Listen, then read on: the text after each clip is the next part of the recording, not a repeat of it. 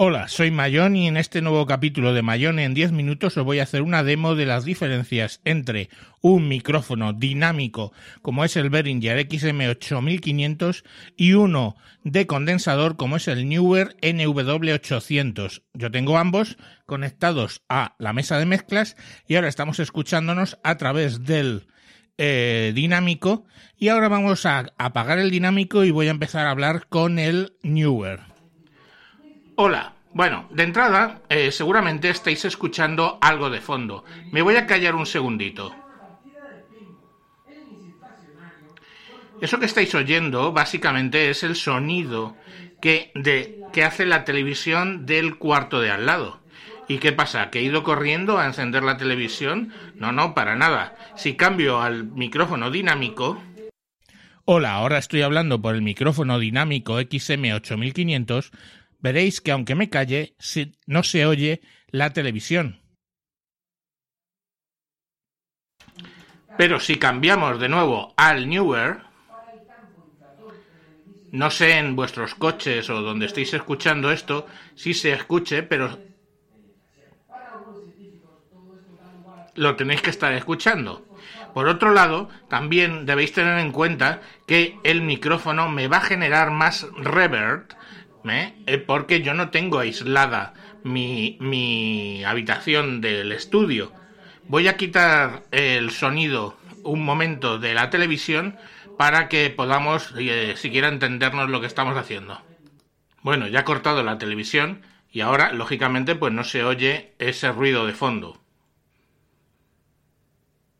¿Veis? Ya no se oye.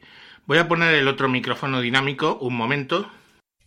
Ya estoy hablando por el micrófono dinámico y bueno, pues principalmente lo que os puedo decir es que de hecho se debe escuchar con menos reverberación.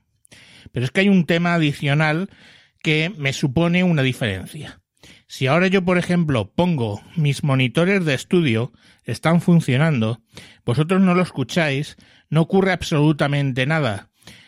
Eh, ambos micrófonos son cardioide, pero lógicamente como la esfera de influencia del dinámico son como unos 30 centímetros y mis monitores de estudio, o sea, para los que no sabéis, los altavoces, están lejos, pues básicamente no se acopla.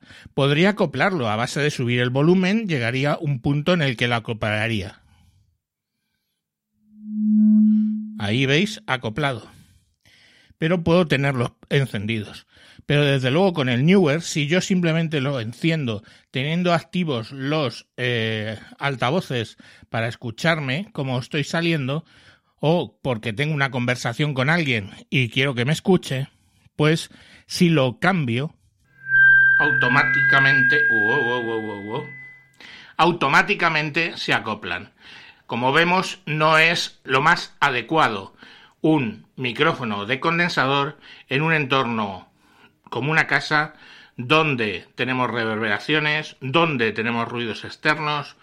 Para eso es mucho mejor, esto es en el Newer. Para esto es mucho mejor en este micrófono dinámico que no me va a recoger tanto ruido por ningún lado. Y bueno, pues espero que esto os haya servido un poco de demostración de lo que decía en el capítulo anterior. Un saludo y hasta próximos capítulos. Adiós.